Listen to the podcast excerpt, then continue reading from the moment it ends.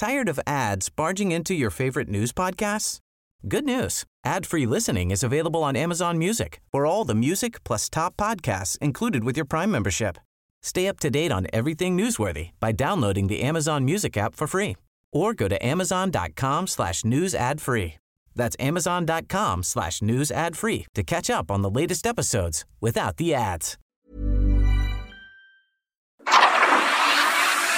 El Heraldo Media Group presenta Periodismo de Emergencia con Arturo Rodríguez, Hiroshi Takahashi e Ignacio Rodríguez Reina. Con las reglas del oficio. Comenzamos. Muy buenos días, bienvenidos a Periodismo de Emergencia. Como siempre es un gusto y saludarle en esta mañana fresca de sábado acá en la Ciudad de México. Yo soy Arturo Rodríguez y me complace poder encontrarme una vez más aquí en cabina con mis colegas Hiroshi Takahashi. Muy buenos días Arturo, Ignacio Rodríguez Reina, Mónica Reyes, qué gusto saludarlos nuevamente y en medio de pues prácticamente muchísima información por todas partes. Estos últimos fines de semana pues hemos estado muy activos porque parece que a partir del jueves, viernes todo se desata. Ignacio Rodríguez Reina. ¿Qué tal Arturo, Hiroshi, Mónica? Muy buenos días. Pues bien, con el gusto, con mucha información. Vamos a tratar temas muy interesantes. Creo que el tema, el tema que hemos estado viendo, el, el debate sobre el decreto o el acuerdo del presidente para mm, obviar muchos trámites de las obras de los proyectos que son prioritarios y el tema también de la, de la nueva variante, la nueva variante de, del virus del SARS-CoV-19, que bueno, platicaremos sobre eso ya. El Omicron está precisamente en este momento lanzando una alerta de New York Times porque ya se detectaron dos casos de esta nueva variante en Reino Unido de personas que recientemente viajaron a Sudáfrica. Omicron, ahí viene. Y bueno, pues. bueno, Hay que más bien, poner ya, ya platicaremos, pero parece que ya viene. ¿no? Parece que ya viene Mónica Reyes. Parece que ya llegó su una canción, ¿no?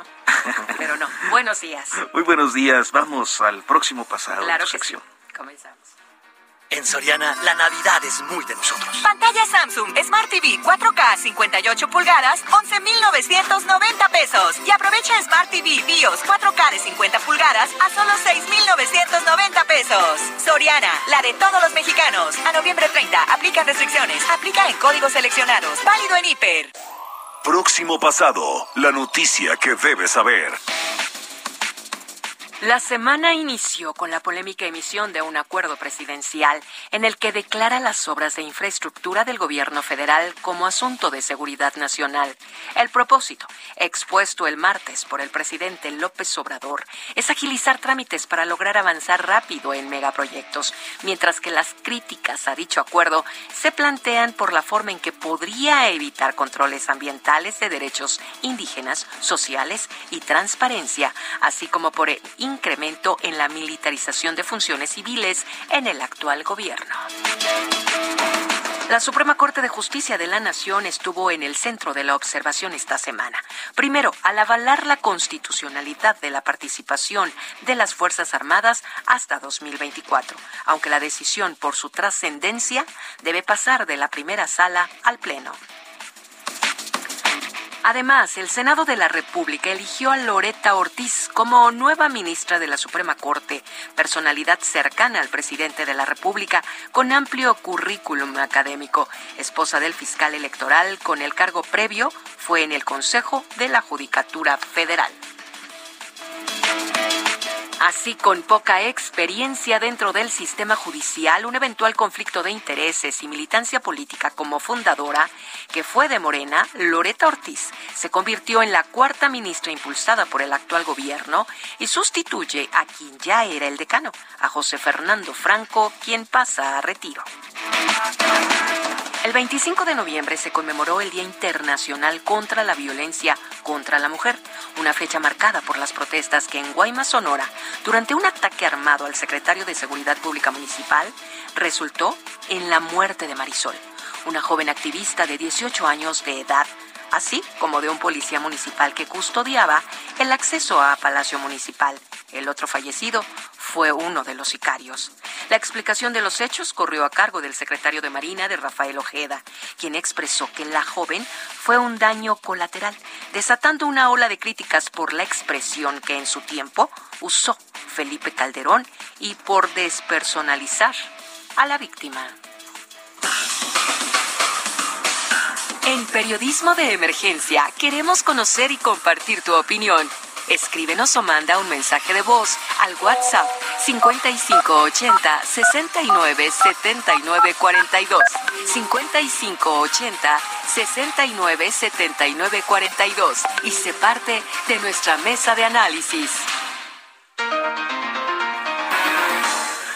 Bueno, pues muchas gracias a Mónica Reyes por el próximo pasado y bueno, pues Hiroshi Ignacio, esta semana fue particularmente eh, pues intensa en relación a la Suprema Corte de Justicia de la Nación por diferentes temas de constitucionalidad, uno el tema del acuerdo, otro eh, lo que se vio en la primera sala sobre el asunto de la Guardia Nacional y la participación de las Fuerzas Armadas en tareas de seguridad pública y naturalmente la elección de una nueva ministra, la cuarta del sexenio, posiblemente la última del sexenio que le toque al presidente López Obrador, Loreta Ortiz, quien eh, pues ya había sido postulada en otras ocasiones, pasó primero por el Consejo de la Judicatura Federal y hoy, bueno, pues eh, como ya sabemos, será quien sustituya al ministro decano José Fernando Franco. También en el tema económico hubo muchísimos movimientos, pues está primero el tema de Banco de México, la caída de Herrera a su nominación como el encargado de regir eh, el Banjico se queda fuera y de pronto comienzan a hablar de turbulencias económicas y salida de capitales, algo que no ha estado probado porque pues prácticamente como han dicho los expertos tiene que ver mucho con el impacto internacional de la inflación y también de pues la falta de materiales y de actividad económica en todo el mundo. Primero pasó eso, después vino la confirmación de lo que platicábamos hace unos días. Nacho, recordarás muy bien, Arturo, todo el tema de la inflación que prácticamente se confirmó, es la peor inflación en 20 años.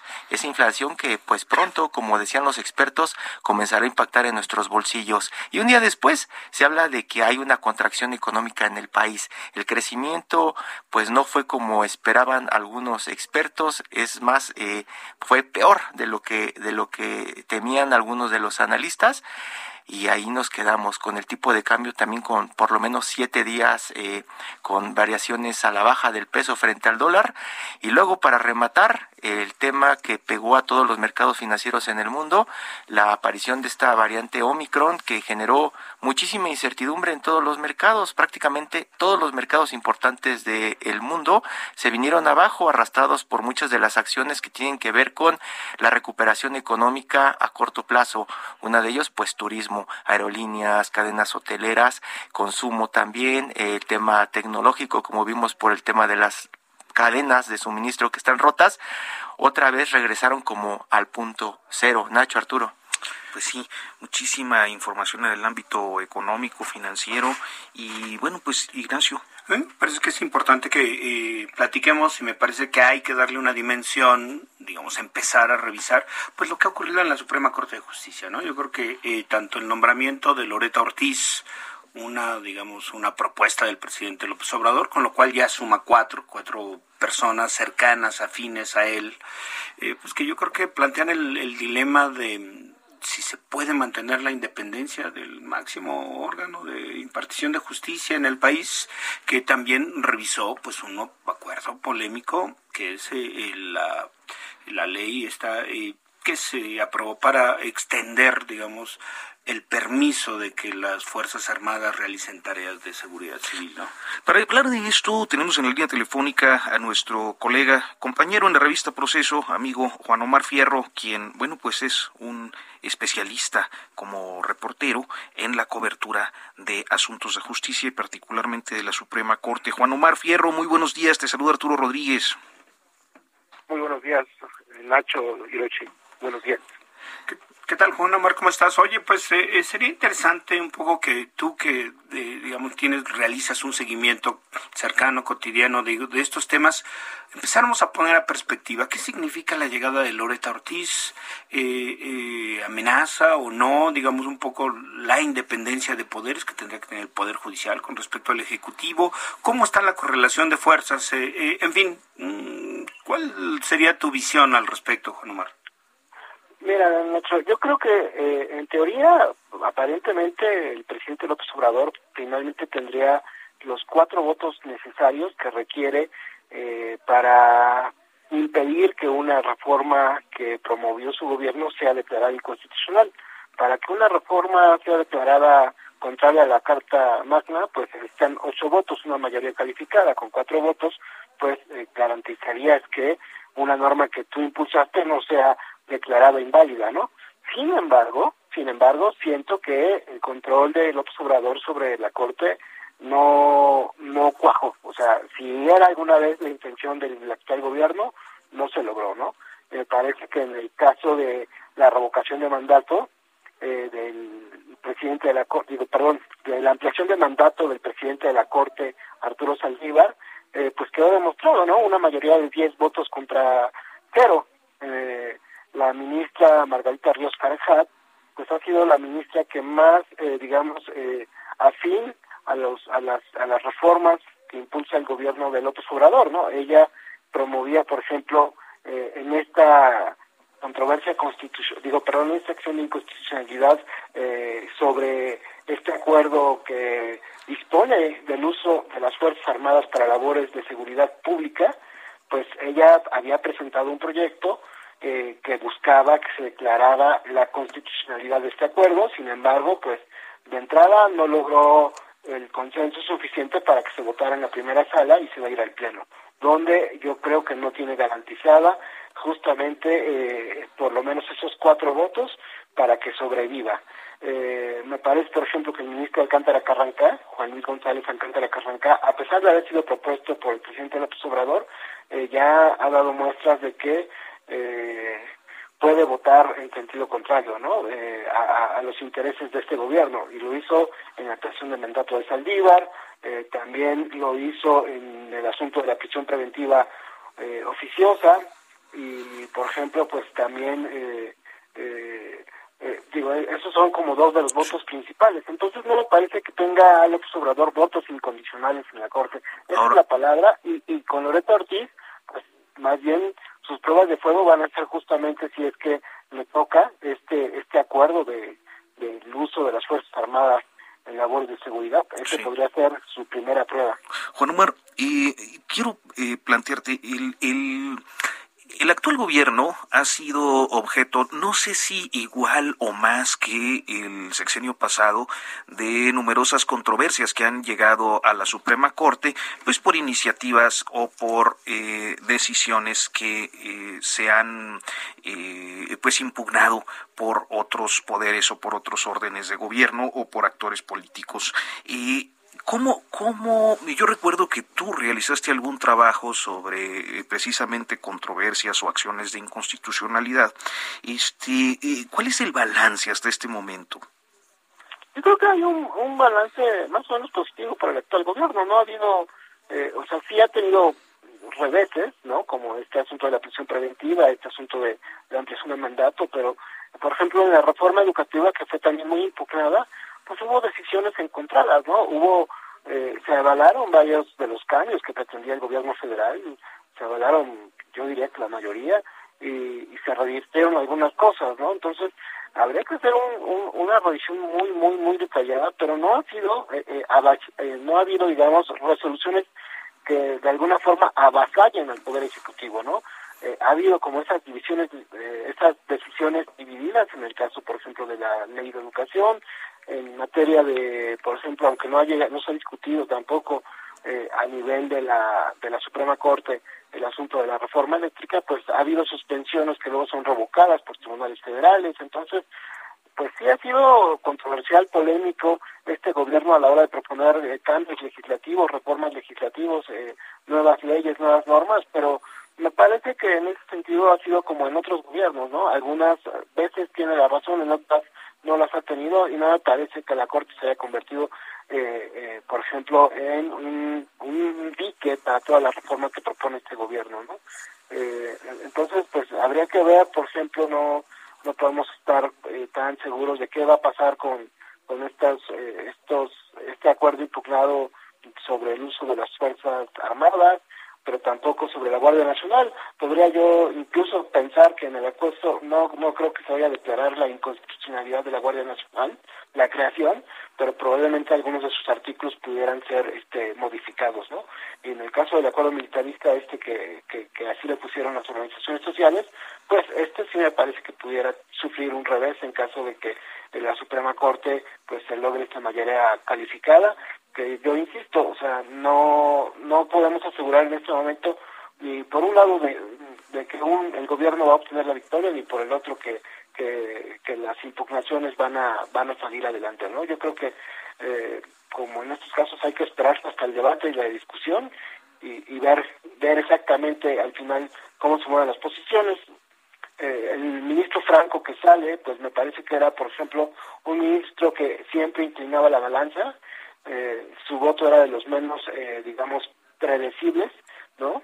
Y, y, me parece que, pues, este, este voto podría haber sido ya sustituido por este tipo de comportamiento por Alcántara Carranca, porque su, ha sorprendido a Alcántara Carranca con sus votaciones. Pues Juan Omar Fierro, te agradecemos mucho esta perspectiva. Gracias por tomarnos la comunicación esta mañana. No, gracias a ustedes. Muy buenos días. Un abrazo, muy buenos, días, Juan Omar. Periodismo de emergencia. Con las reglas del oficio. Lo hemos perfilado y bueno, pues eh, el acuerdo, el acuerdo para declarar las obras públicas de infraestructura en desarrollo como asunto de seguridad nacional ha sido muy polémico en esta semana. Hoy tenemos en la línea telefónica a Tito Garza Onofre, catedrático investigador del Instituto de Investigaciones Jurídicas de la UNAM. Doctor, muy buenos días, gracias por tomarnos la comunicación. Eh, parece que tenemos ahí una fallita en la comunicación. Este, ya, ya está con, con nosotros. Ahora sí. Eh, doctor, muy buenos días. Gracias por tomarnos la llamada. ¿Qué tal? Buenos días. Gracias por la invitación. Sí, doctor, muy buenos días. Le saluda Ignacio Rodríguez Reina. Eh, pues yo creo que valdría la pena, eh, para empezar, eh, quizá poner eh, un poco en perspectiva eh, digamos, las objeciones y también digamos las respuestas del presidente López Obrador ante un debate que este bueno pues se ha digamos que intensificado en, en, en los días pasados. Por una parte el presidente diciendo que lo hizo pues como una manera de obviar o de tratar de eludir todas estas acciones judiciales que intentan muchas veces detener algunos de los proyectos o que demoran la presentación de amparos contra el tren Maya, contra algún otro de los, contra de la, la, refinería de Dos Bocas, en fin. Y por otro lado, pues eh, pues cierta oposición de la comunidad, digamos, de ONGs, académica, eh, de oposición política, diciendo pues que básicamente era un, en, el extremo llegaban a mencionar que era prácticamente un golpe de Estado. ¿Cuál es la visión que, que usted tiene al respecto? Con mucho gusto, querido Ignacio, y la verdad que me parece un tema bastante relevante por los tiempos que estamos pasando. Quizá el contexto que habría que mencionar es que creo que cualquiera de las dos visiones, eh, por llamarlo así, radicalizadas, hablando tanto de un golpe de Estado como de un atajo para darle la vuelta a los amparos y a la burocracia, me parecen que no son eh, concordantes con la realidad. Eh, trataré de explicarlo, ¿no? Eh, en, en, México el sistema como se organiza, no hay que olvidar que por encima de todas las leyes, y más está la Constitución, Atrás de la Constitución hay leyes federales, leyes estatales y digamos que en los últimos eslabones de la cadena están los decretos y los acuerdos. Los decretos y los acuerdos son órdenes, mandatos que el titular del Ejecutivo eh, ordena a sus propias dependencias y secretarías de Estado. Lo que hizo el presidente López Obrador, en definitiva, es algo que rompe el principio de legalidad. No está mal que lo quiera hacer el presidente. El presidente ha insistido que él eh, quiere terminar estos proyectos antes de que eh, termine su mandato en 2024. Sabe que hay muchas interposiciones de amparos que son frívolos, que no tienen alguna razonabilidad jurídica. Y en ese sentido lo que el presidente hace es eh, acordar con sus secretarías de Estado para que se le otorguen cualquier tipo de permiso a estos megaproyectos, construcciones tipo, bien dijiste, el tren Maya, Dos Bocas, el aeropuerto, y en ese sentido declararlos de, eh, de seguridad eh, nacional, ¿no? ¿Qué quiere decir esto? Que el propio, eh, el propio el gobierno va a tener ciertas eh, concesiones para no regirse por los criterios de transparencia y rendición de cuentas, ¿no? Aquí el problema, estimado, y quizá con esto valdría la pena hacer un primer corte esta reflexión, el problema es que, eh, en definitiva, eh, esta no era la vía adecuada. Si el presidente López Obrador quería declarar seguridad nacional estos proyectos, tiene que ser vía a través de las leyes federales y vía de la Constitución. Es decir, no le corresponde propiamente al presidente de la República, sino a los diputados eh, y a nuestros representantes populares, ¿no? Lo que hace aquí el presidente es gobernar a golpe de, acuerdo o decreto. Y esto va a traerle más problemas, porque ya anunció el INAI que va a interponer una eh, controversia constitucional en la Suprema Corte, ya anunciaron también la misma Olga Sánchez Cordero que está viendo con las mayorías y las minorías en el Parlamento para ver si corresponde alguna interposición judicial entre la Suprema Corte y también van a suceder miles de amparos en contra de esta determinación porque afecta a los pueblos indígenas, a las personas que estén afectadas por los impactos medioambientales, a los proveedores, a las concesiones y todo esto. Entonces parecería que el presidente quiere una salida política a un problema, pero jurídicamente sigue generándose un cuello de botella que a largo plazo va a seguir retrasando este tipo de cuestiones. En definitiva, parecería que la consejera jurídica, que el equipo legal del presidente no ven más allá del largo plazo y de los problemas que puede acarrar este tipo de decisiones. doctor, nos gustaría poder platicar un poco más con usted. Si nos acepta, podemos ir a una pausa y regresando seguimos hablando de este tema. Claro que sí, con mucho gusto. Aquí, aquí, aquí estamos. Muchísimas gracias. Es el doctor Tito Garza fue investigador catedrático del Instituto de Investigaciones Jurídicas de la UNAM. Vamos a hacer una pausa y en unos momentos continuamos con este asunto del llamado, al menos en redes sociales, decretazo, el acuerdo presidencial.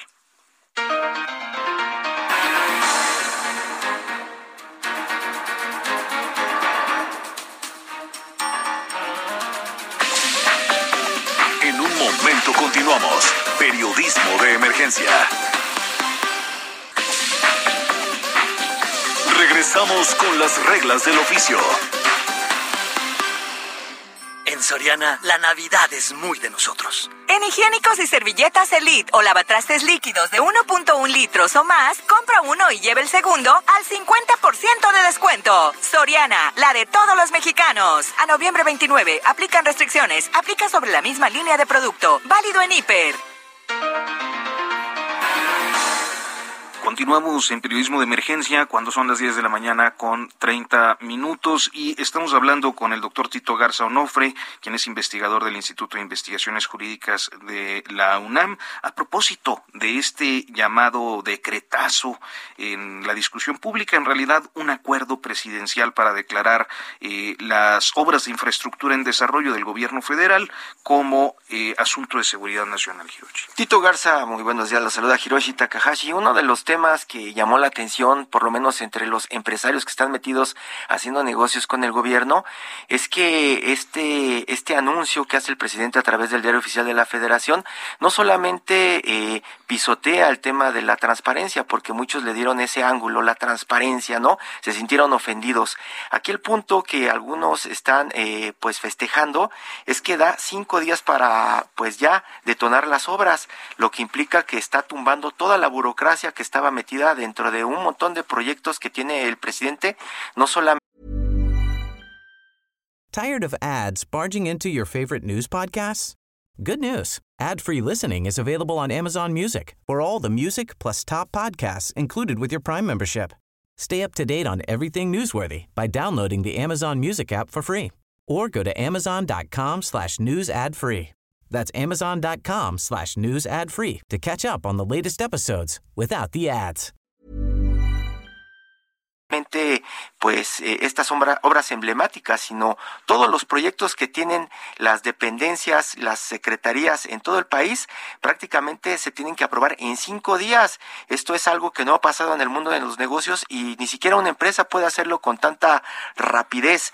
Eh, aquí la pregunta es, ¿hago el negocio en cinco días con el gobierno? y cuando venga el cambio de gobierno pueden tumbarme ese negocio que a lo mejor me deja una concesión por 20 años en una carretera que es parte de los grandes proyectos, 200, 300 proyectos que tienen los empresarios atorados desde que inició este gobierno. Profesor. Claro que sí, estimado eh, Hiroshi, qué gusto saludarte. Este, y la verdad que es una pregunta bien pertinente, porque sabemos cómo es la burocracia en este país. Lo cierto es que eh, ni una licencia de manejo sale en cinco días. Nada, nada. No, es, es, es, es, es tortosa la burocracia en este país. Aquí el problema, más allá de que sea algo transeccional, lo que parecería es que con estos días, estos cinco días de premura, de prisa que tienen que ahora actuar las secretarías, porque hay que decirlo, en este momento el acuerdo es vigente, es decir, los funcionarios públicos están entre la espada y la pared, ¿no? La espada del acuerdo y la pared de lo que dictan las leyes. El problema pensando a largo plazo, estimado, es que muchas de estas construcciones, impactos ambientales, negocios, licitaciones, generan, por decirlo de alguna manera, certeza que toda esta burocracia lleve tanto tiempo, tantas firmas, tantos acuerdos entre distintas secretarías, porque no, no es pintar una banca del parque, no es cambiar un foco de la plaza pública. Creo que el mayor ejemplo que tenemos aquí, eh, lamentablemente, lo que pasó hace algunos meses en la Ciudad de México con la línea 12 del metro. Un proyecto de esa magnitud que tardó tanto tiempo, el cual tendría que tener eh, una revisión transeccional y demás tal, al final de cuentas cobró la vida de varias personas. Aquí lo que pasa es que con estos cinco días puede que se apresure, pero ¿quién asegura, como bien lo dices, que en el próximo sexenio a algún otro presidente o presidenta emita que se pueden revisar todos estos acuerdos, contratos que se dieron en cinco días en esto express? Por eso, es muy importante el rol que eventualmente va a tener la Suprema Corte de Justicia de la Nación. La Suprema Corte de Justicia de la Nación, al final del día, más allá de los amparos que se interpongan, de si los funcionarios públicos hagan o no caso a este acuerdo del presidente López Obrador, porque parecería en muchos casos imposible, ¿no? Generar acuerdos, eh, generar, digamos, esta sinergia entre lo público y lo privado. Al final del día serán los 11 ministros y ministras que despachan en el edificio número 2 de Pino Suárez quienes puedan expulsar del orden jurídico este acuerdo del presidente López Obrador o validarlo, ¿no? De ellos depende el análisis jurídico. Entonces, digamos que, de nueva cuenta, en el mediano y largo plazo van a ser las verdaderas implicaciones de este acuerdo. Quizás sería muy importante saber, digo, acaba de entrar en vigor eh, eh, la semana, eh, esta, esta semana, el lunes pasado, ver cómo están actuando las secretarías, ver qué piensan los propios secretarios de Estado, Economía, Trabajo, Medio Ambiente, Comunicaciones, ver ellos cómo están haciendo este trabajo, porque parecería que el presidente López Obrador les ha dado un pase libre para que puedan llevar a cabo estas todas estas negociaciones. Genera muchísimas suspicacias porque eh, desde que arrancó el gobierno con los proyectos que tenían de desarrollo que estaba presentando don Alfonso Romo, se hablaba primero de 500 proyectos, luego de 400, luego de 300, luego de 200 del lado de los empresarios, lo que se hablaba es que tenían prácticamente ese tipo de asociaciones público-privadas para hacerlos correr de inmediato, generar dinero y lo único que necesitaban era permisos. Esos permisos pues nunca llegaron y ahora con este eh, pues acuerdo que lanza el presidente está muy marcado que tiene que ser en cinco días la autorización y que el gobierno no pondrá fondos. Uno de, los párrafos por ahí lo aclara, les dice a las dependencias es con el dinero que tienen o con los acuerdos a los que logren. Mucha de la interpretación del lado de los empresarios es que, pues en realidad les dio permiso a los empresarios de arrancar sus obras de inmediato y pues también genera muchísima, muchísimas suspicacias que la comida con los empresarios pues fue martes, miércoles, ahí en Palacio Nacional. Esto pues eh, como que no se está viendo, profesor. No, total, totalmente. Mira, hay que recordarlo, estimado, y a todo el auditorio creo que es, es lo importante. El derecho, en efecto, muchas veces podría generar obstáculos, podría generar eh, eh, burocracias lentas. Sabemos que el derecho no es perfecto. En un país como México existe la informalidad, la ilegalidad, el propio dicho, el, que, el que hecho la ley, hecho la trampa, ¿no? Parecería que es un, problema de ilegalidad. Pero también el derecho tiene una faceta de ordenación de la vida social. El presidente López Obrador, la mayoría actual del partido político Morena y los aliados que tiene, va a pasar. Y el derecho es lo que nos puede dar certeza que en el próximo sexenio, en los próximos 10, 15, 20 años, estas obras se hayan llevado con apego al marco constitucional y legal. Aquí de nueva cuenta, y creo que esto es algo de lo que valdría la pena seguir insistiendo, el presidente López Obrador puede hacer lo que él quiera porque tiene las mayorías parlamentarias, pero esto es, digamos, un atajo. La mayoría parlamentarias su obligación es discutir, conseguir los votos, negociar con las otras fuerzas políticas. Si el presidente López Obrador, solamente porque él, sus aliados, los empresarios que tiene actualmente en estas concesiones a, a los proyectos, a los megaproyectos, si él solamente quisiera impulsar esto, en definitiva, tarde que temprano se puede revertir esta situación. Pues, eh, doctor Tito Garza Onofre, eh, muchísimas gracias por tomarnos la llamada aquí en Periodismo de Emergencia. No, gracias a ustedes por la invitación y un saludo a todo el auditorio. Que tengan buen sábado. Gracias, profesor. Muy buenos días. Hasta pronto. En Soriana sabemos que es época de compartir. Aprovecha 20% de descuento en muñecas y figuras de acción. Y en todo el departamento de Navidad, compra uno y lleve el segundo al 70% de descuento. Soriana, la de todos los mexicanos. A noviembre 29, aplican restricciones. Válido en Hiper. Periodismo de emergencia. Con las reglas del oficio. Lo anunciábamos al principio de este programa, eh, pues estamos ya con eh, pues este temor, la expectativa de una cuarta ola de contagios por COVID eh, y naturalmente la aparición de una variante que desde ayer pues ha estado inquietando el contexto internacional por pues la peligrosidad que aparentemente plantea. El día de hoy el doctor Mauricio Rodríguez, quien es vocero de la Comisión Comisión de Emergencia para la Atención del COVID eh, de la Universidad Nacional Autónoma de México, nos ha tomado la llamada para hablar precisamente de contagios, de muertes que aparentemente están a la baja, de lo que ocurre en el país en estas semanas e inclusive de eh, las posiciones, a ver si nos eh, comenta de Jorge Alcocer y Hugo López Gatel. En fin, Mauricio Rodríguez, doctor, muy buenos días, gracias por tomarnos la llamada. Hola, ¿qué tal? Muy buenos días, saludos a su auditorio, muchas gracias por invitarnos. Muchas gracias, doctor, por tomarnos nuevamente la llamada. Eh, y le saluda Ignacio Rodríguez. A mí me gustaría un poco eh, empezar eh, platicando que usted nos diera una pequeña panorámica, porque creo que también lo que hay que, el surgimiento de esta nueva variante Omicron, habría que también ponerla en su, en su justa perspectiva, ¿no? Sin caer en el alarmismo ni extremismo, pero obviamente pues sí estar atento a lo que está ocurriendo. ¿Cuál es, digamos, desde la visión de los expertos y los científicos de, de la universidad, la relevancia de esta información que hemos conocido en días pasados? Muchas gracias, Ignacio. Mira, creo que, el, bueno, un punto importantísimo es que la comunidad científica está vigilando a los virus, en particular a este coronavirus, ¿no? Como nunca antes habíamos vigilado a ningún otro virus. Y esto que ocurrió ayer, entre, entre antier y ayer, fue justamente el resultado de una serie de alertas tempranas que están sonando de acuerdo a lo que van encontrando los, los que vigilan a los virus en el mundo.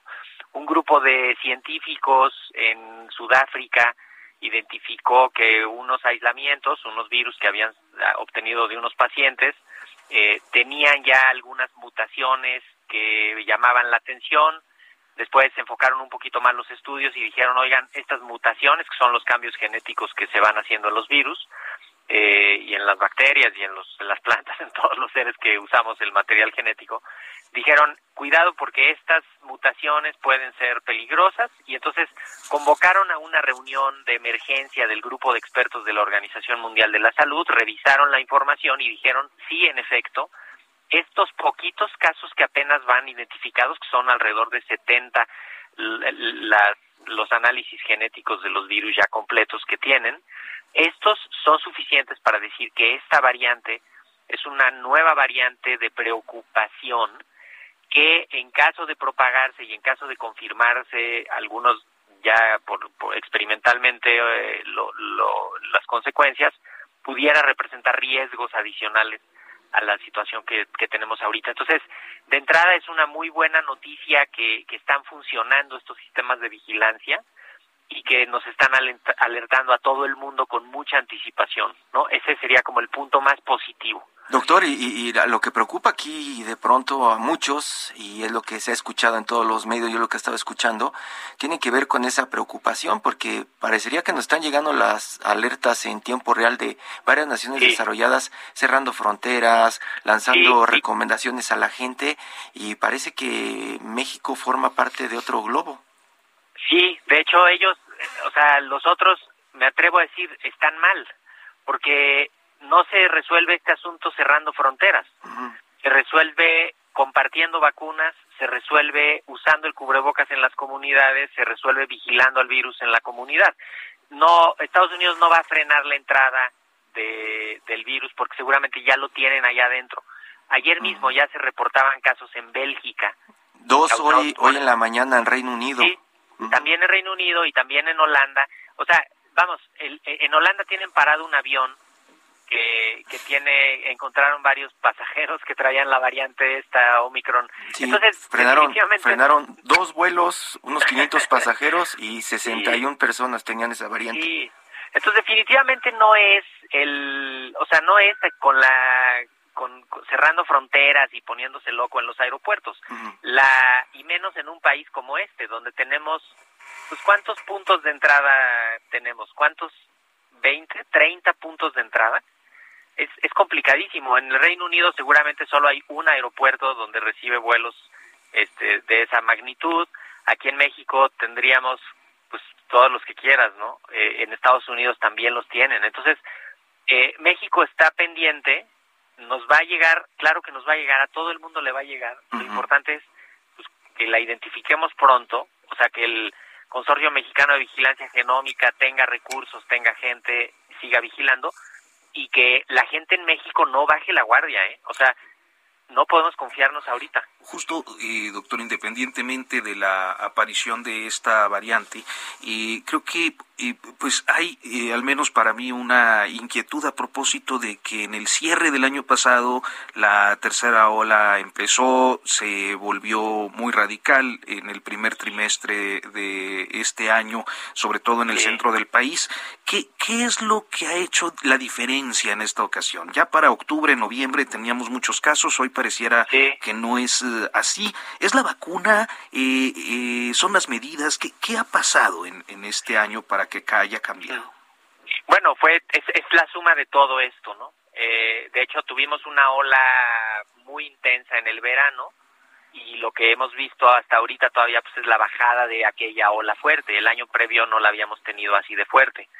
Eh, y como dices, ya desde mediados de octubre, en noviembre ya iba francamente hacia arriba la epidemia y aún así pues se aceleró en, la, en las últimas semanas de diciembre y después fue un desastre en enero y en febrero, ¿no?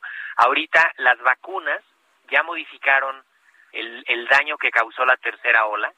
Las pruebas rápidas que están disponibles en todos lados también ya han hecho diferencia porque la gente se diagnostica mucho más rápido y se aísla más rápido y se previenen contagios. Eh, se ve que hay más casos porque se contabilizan más, ¿no? Pero en realidad lo que está ayudando a las pruebas rápidas y todas las pruebas de PCR es a, agarrar rápido a los a los enfermos. Y la lo que vamos a ir viendo ahorita que ya este fin de semana, ya ayer se anunció cambio de semáforos, ahí están ya cinco estados en amarillo, se va a ir pintando de amarillo el país poco a poco. Desde hace cuatro semanas nosotros venimos advirtiendo lo que está pasando en esos estados del norte, Baja California, Sonora, Sinaloa, Coahuila, Chihuahua, Baja California Sur, y hay que estar muy pendientes. No, no hay que estar viendo la epidemia, la curva epidémica nacional, sino las curvas epidémicas locales, para poder detectar cambios tempranos. Porque si nos esperamos a la, a la ola nacional, no, pues eso va a ser demasiado tarde, ¿no? Ahí también hay un poquito de trampa cuando cuando vemos las las gráficas, ¿no? Porque podemos estar viendo la gráfica nacional que sigue bajando, sigue bajando. Pero para fines prácticos, en cinco estados ya están en amarillo, o sea, ahí está subiendo la epidemia. Doctor, ¿y cuál sería, digamos, el escenario que se viene, digamos, para el próximo mes? Es decir, ¿dónde está, eh, de acuerdo con las tendencias que, que están revisando, que se están ya experimentando, digamos, principios de enero, diciembre, ¿cuáles serían, digamos, el, el escenario que se está viendo desde el lado Bueno, lo que, lo que se puede esperar ahorita es que, que comience un, una etapa de contagios en la comunidad, que, que se están dando por las fiestas, por los eventos masivos, por los viajes, por las reuniones familiares, por, ¿no? Este, que eso vaya avanzando, digamos, cada semana se vaya ampliando un poquito esto. En, para mediados de diciembre podríamos ya empezar a tener francamente el crecimiento de la, de la cuarta ola y luego la suspensión de las clases presenciales de todos los años en la en diciembre eso también te va a generar muchísimo riesgo porque ahora esa gente ya no va a estar, todos los infantes ya no van a estar bien cuidados en las escuelas, sino que se van a contagiar y van a estar en las comunidades y en los viajes. Entonces, podríamos esperar que para que para diciembre, para finales de diciembre ya veamos una aceleración importante y, y lo más probable es que tengamos un mes de enero relativamente complicado por el número de casos y, y esperemos que no muchas hospitalizaciones y no muchas muertes, pero pero podríamos esperar enero y febrero más o menos este con cambios de semáforos, quizás hasta semáforos naranja, suspensiones de actividades otra vez en algunos sectores, y, y, y, eso estamos muy a tiempo de prevenirlo, ¿eh? más bien Doctor, no hay que verlo como... ¿Y, como que y está recomienda, ¿Y qué recomienda en este contexto? Porque eh, mientras están dando esas advertencias en otros países, Italia, Bruselas, la Unión Europea están lanzando esas advertencias, ¿qué recomendaría para México, en donde, pues Sí. de entrada, están esperando algunos ir a echarle porras al presidente esta semana? Miércoles, sí, no, no, no, de locura. La convocatoria esa me parece absolutamente eh, de, de alto riesgo porque pues va a traer mucha gente al Zócalo, se va a concentrar mucha gente, seguro algunos viajarán en autobuses, estarán mucho tiempo ahí juntos, se va a mezclar mucha gente de varios lados, ¿no? Eso es, es importante advertir que ahí hay riesgos y que no hay que correrlos. Lo que hay que hacer ahorita es no quitarse el cubrebocas al estar con otras personas, al, al salir de casa, al convivir con otras personas, preferir los espacios exteriores, completar la vacunación de los que se están vacunando y que se tienen que vacunar, ahora los adolescentes ya de 15 a 17, y, y reducir el número de contactos que vamos a tener. No se vale tener reuniones jueves, viernes, sábado y domingo cada ocho días, no, eso no se puede ahorita, porque eso va a acelerar la- el contagio. Entonces, quédense en casa si están enfermos, eviten riesgos innecesarios y preparémonos para una temporada invernal diferente en la que nos tenemos que seguir cuidando. Todavía no podemos hacer lo que ya hicieron en otros lados. Eh, en Europa, en Estados Unidos, este fin de semana va a producir muchísimos contagios del Thanksgiving el jueves, Black Friday. el Black Friday ayer, este Claro. fin de semana que todavía la gente viaja, va a haber muchos contagios. Eh, nosotros no nos podemos dar el lujo de bajar la guardia, necesitamos Muchis- seguirnos cuidando. Muchísimas gracias, doctor Mauricio Rodríguez, quien es eh, vocero de eh, la Comisión de Emergencia para la Atención del COVID-19 en la UNAM. Muchas gracias. Gracias, Buenos doctor. días. Buenos días. Saludos. Con mucho gusto, que tengan buen fin de semana. Todo menos fútbol. Con las reglas del oficio. Muy rápidamente, nos quedan unos minutitos en este espacio y a mí me gustó mucho este tema, este asunto que reúne, me parece que una tradición perdida, la del escritorio público, diría yo, pero con un sentido poético. Las Natalias, Natalia de Ocon, de, eh, es poetisa española, y Natalia Pedrosa, mexicana, que hacen eh, a partir de un escritorio público en eh, Santa María la Ribera, hacen poesía, poesía. No, que además yo creo que hay que la reivindicación de este género, de este género literario que quizá para muchos resulta muy lejano, pero que cotidianamente la verdad es que eh, ha habido incluso en los últimos años un movimiento muy importante de mujeres y hombres, poetas jóvenes que están justamente tratando de, de impulsarla. Natalia de Ocon, muy buenos días. Natalia Pedrosa. Oh, parece que tenemos una falla en la, en la comunicación. Bueno, pues nos va a quedar muy poquito tiempo, pero eh, el caso es que ellas están eh, haciendo poesía, usted llega, les da una palabra y ellas trabajan de inmediato. Eh, sí, están en la Alameda de Santa María la Ribera, lo cual me parece maravilloso porque es una idea de como de improvisación poética que en el teatro también es algo muy interesante. Saludamos a las dos Natalias, muy buenos días. No. No, se cortó. Pues hay problemas, pero de pronto pues eh, se puede cumplir esa, esa imagen de algunas películas en donde llegabas a Santo Domingo, ¿no? Pedías una carta de amor para, para esa persona que te gustaba y la conquistabas prácticamente con un ghostwriter, ¿no? Y aquí con un, poeta este, a tu disposición. Una, una, palabra, un par de palabras y te arman una poesía que te puedes llevar. Además es algo muy bonito porque como están en máquina mecánica, te llevas tu papel y tu poesía que se lo puedes vender o regalar o hacer lo que quieras con ella. O sea, es una idea, me parece una iniciativa artística muy interesante. Qué pena que, no, que nos, falló la comunicación. Al parecer, bueno, pues eh, Natalia de Ocon había iniciado esta práctica en España, llegó hace poco, hace unas semanas a México, conoció a Natalia Pedrosa, que es poeta mexicana, y juntas pues relanzaron esta colectiva, colectivo de eh, poesía que eh, toma las calles. Y a mí, bueno, pues me parece interesante porque de algún modo recupera también la tradición de los antiguos medievales juglares, ¿no?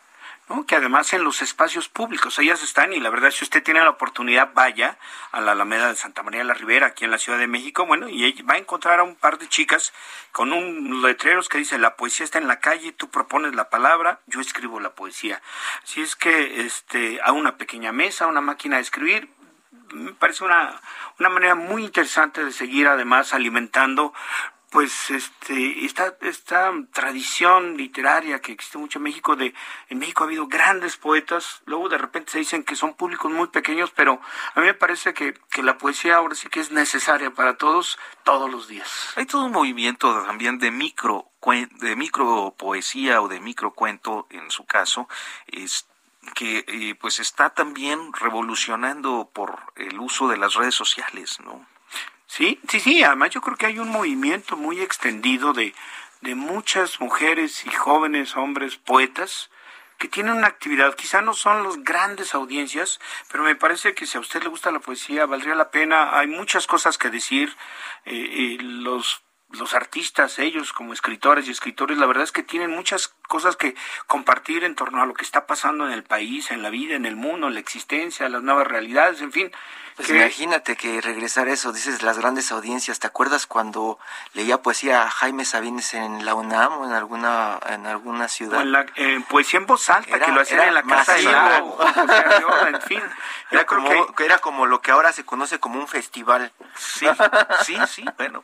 Eh, sería magnífico retomar. Que, regresar a eso, ¿no? Sí, hay, hay grandes poetas mexicanas, Rosario Castellanos, para, para decir algunas de las más, este, digamos, eh, significativas. Octavio Paz, este, aunque muchos no lo quieren. en fin. nos vamos. Muchísimas gracias, Hiroshi Ignacio. Buenos días a nuestro Arturo, Nos vemos mañana. Rodríguez, gracias. Los esperamos aquí.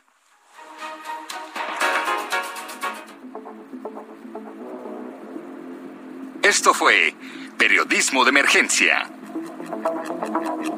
Con las reglas del oficio. Heraldo Media Group.